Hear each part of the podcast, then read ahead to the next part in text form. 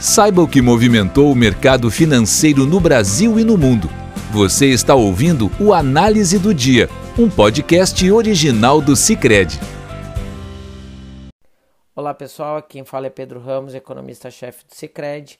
E nessa quarta-feira, 6 de maio de 2020, nós vamos falar de política monetária aqui no Brasil, dos principais indicadores econômicos divulgados e do desempenho do mercado financeiro nessa quarta-feira. Fique com a gente essa é a análise do dia, o podcast do Cicred.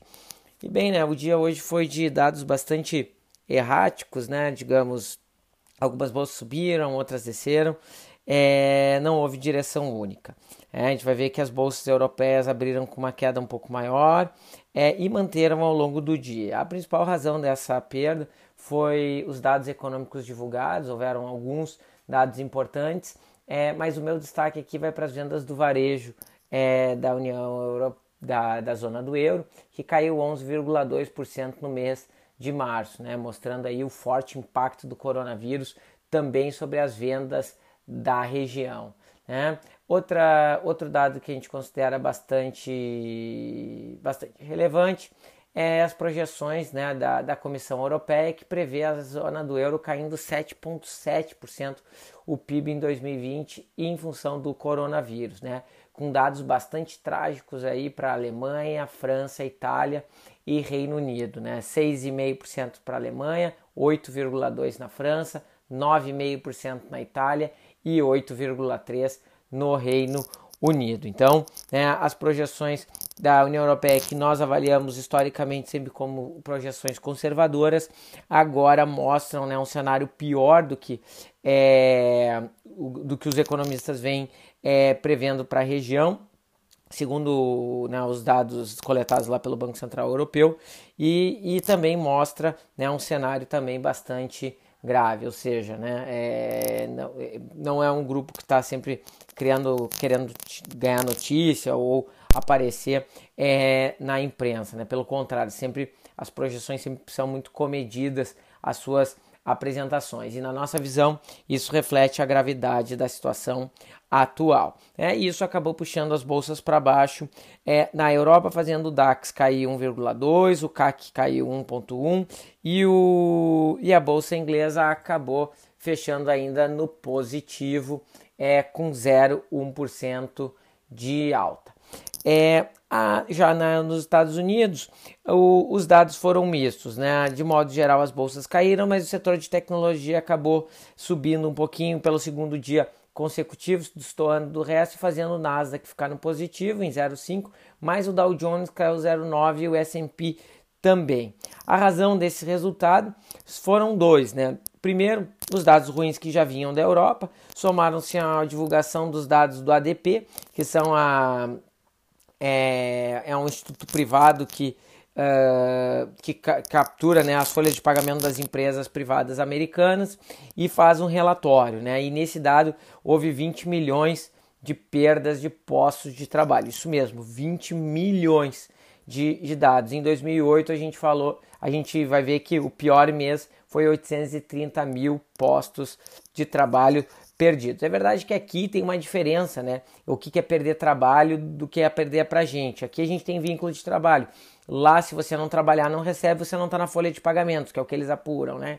Então, em função das empresas estarem fechadas, as pessoas não vão receber seus salários e, portanto, acabam saindo da folha de pagamentos, que é o que é apurado aqui nesse indicador. Mas, de qualquer forma, é um dado estrondoso da atividade econômica americana. Ainda a tensão entre China e Estados Unidos voltou para os radares, né? Elas ficam oscilando entre idas e vindas e, né, o, o houveram novas acusações né, de que o, os vírus é, do coro, o coronavírus veio de um laboratório em, em, na, na China e, e, essa tensão seguiu pressionando os mercados, né, mostrando que talvez a gente pudesse ver outra amostra de guerra comercial, mas talvez num tom um pouco mais agressivo. E isso acabou piorando o cenário lá de fora. Já no Brasil, o que acabou pegando com mais, com mais força foi o fato de que algumas cidades no Brasil estão começando a aumentar a, a restrição das pessoas, né? A mobilidade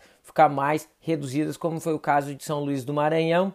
E também durante o dia, o ministro é, da Saúde começou a, a sinalizar a possibilidade, ou reconhecer a possibilidade que em algumas circunstâncias, quando o setor de saúde está saturado, um lockdown poderia é, ser uma opção. Né? Isso acabou piorando porque num período em que muitos países estão flexibilizando as regras e até estados aqui no Brasil já flexibilizam as suas regras, né, a gente começa a caminhar que algumas regiões podem acabar tendo ainda um lockdown a ser instalado né, para poder conter o vírus. Né? É, e isso acabou piorando bastante é, o ambiente aqui, mas não piorou de forma drástica porque o, a empresa Mercado Livre reportou uma alta expressiva das vendas no primeiro trimestre e isso acabou fazendo todo o e-commerce do, do né, mostrar que o e-commerce pode ser né, uma saída aí para as empresas varejistas e o varejo brasileiro acabou subindo, especialmente as empresas que têm é, vendas no comércio online mais fortes, né? Isso acabou amenizando um pouco, fazendo com que a queda na bolsa fosse pequena. Ainda aqui no Brasil, nós vimos a Câmara aprovar o orçamento de guerra, que dá os superpoderes para o Banco Central e autoriza né, o, o, o governo brasileiro estourar a regra do teto, então isso a regra de ouro, a regra do teto, as regras fiscais durante esse ano, em específico quando durar a calamidade pública, então isso é, isso é muito importante. É, e também a Câmara tinha aprovado ontem é, o ajuda aos estados e municípios, né, incluindo categorias que não estavam é, previstas anteriormente na, na exceção. Então, ou seja, a redução que na proposta original era de 125 bilhões no Senado, quando te colocou os agentes de saúde e as polícias e militares fora, caiu para 93. Depois a Câmara incluiu principalmente educação, outros grupos de profissionais da segurança pública e uh, fiscais agropecuários. A redução virou 43 bilhões e a medida voltou para o Senado. E hoje o presidente do Senado tentou negociar com tentou negociar com é, com os senadores né, a inclusão de volta na, na lista dos congelados a, os profissionais da educação, né? Vai lembrar que a maior parte das folhas de pagamento de estados e municípios é com saúde e educação, então e segurança pública. Então, se você tira esses três grupos, né, você praticamente não tem muito o que congelar em termos de salário e a economia fica realmente pequena. Né? É, além disso, aqui no Brasil, né, é, a gente viu também a, o câmbio se depreciar, chegando em R$ 5,71, uma alta de 2,5% em relação a ontem.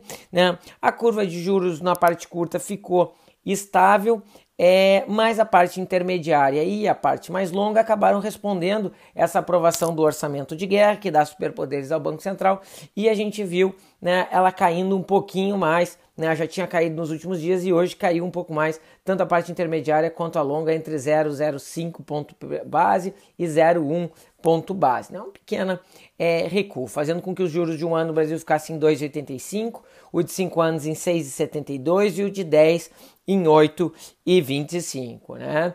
É, em dia que né, o, o, Copom se reunia. E o Copom, na, na reunião de hoje, né, foi para a reunião com o mercado de DI marcando 50% de chance de cair 75%, 50% de ficar 0,50%, com a maior parte dos economistas prevendo queda é, de 0,25, né, segundo a mediana da Bloomberg, né, nós tínhamos 0,75 e o, a, a sanção final foi uma queda dos juros de 3,75 para 3, ou seja, caindo 20, caindo 0,75 pontos como a nossa projeção e um pouquinho diferente do que o mercado vinha prevendo. Acompanhado também da decisão veio é, frases e análises muito dovish, né? Ou seja, muito frouxas do ponto de vista de juros, né? Eu já falei aqui, né, que ser frouxo no juros não tem nada a ver com macheza, tá?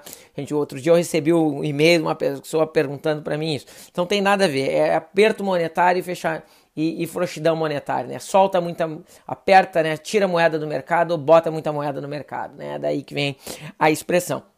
E o que a gente acabou vendo foi que a, a análise do Banco Central está realmente é, sinalizando que ele deu 0,75 e a chance é vir outro corte de mesma magnitude na nossa na próxima reunião ou um corte de 0,50. A razão para isso é que o Banco Central reconhece que da reunião passada os dados mudaram substancialmente.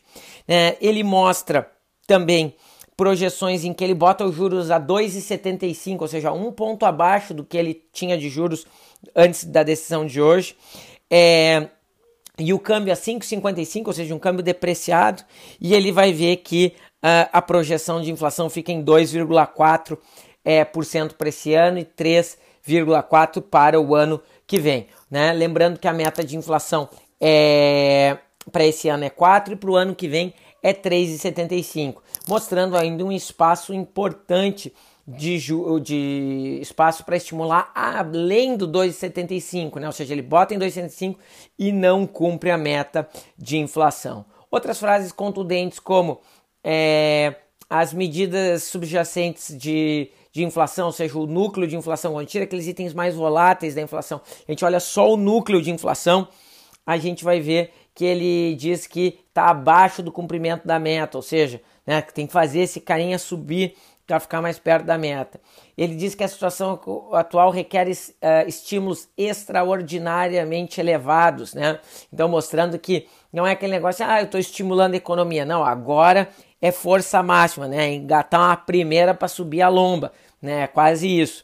É, outra questão importante, dois membros mencionaram é, que não é, mencionaram durante que acreditavam que de repente tinha que colocar todo o estímulo que eles estão vendo, o tamanho integral do estímulo agora. Mas aí a maioria acabou chegando e dizendo: não, veja bem, é melhor a gente fazer isso com mais cautela e etc. E aí o último parágrafo ele diz que ó, vai fazer um ajuste adicional, né? Quer dizer, deve, deve fazer um ajuste adicional, mas que não deve ser de magnitude superior à que ele deu hoje.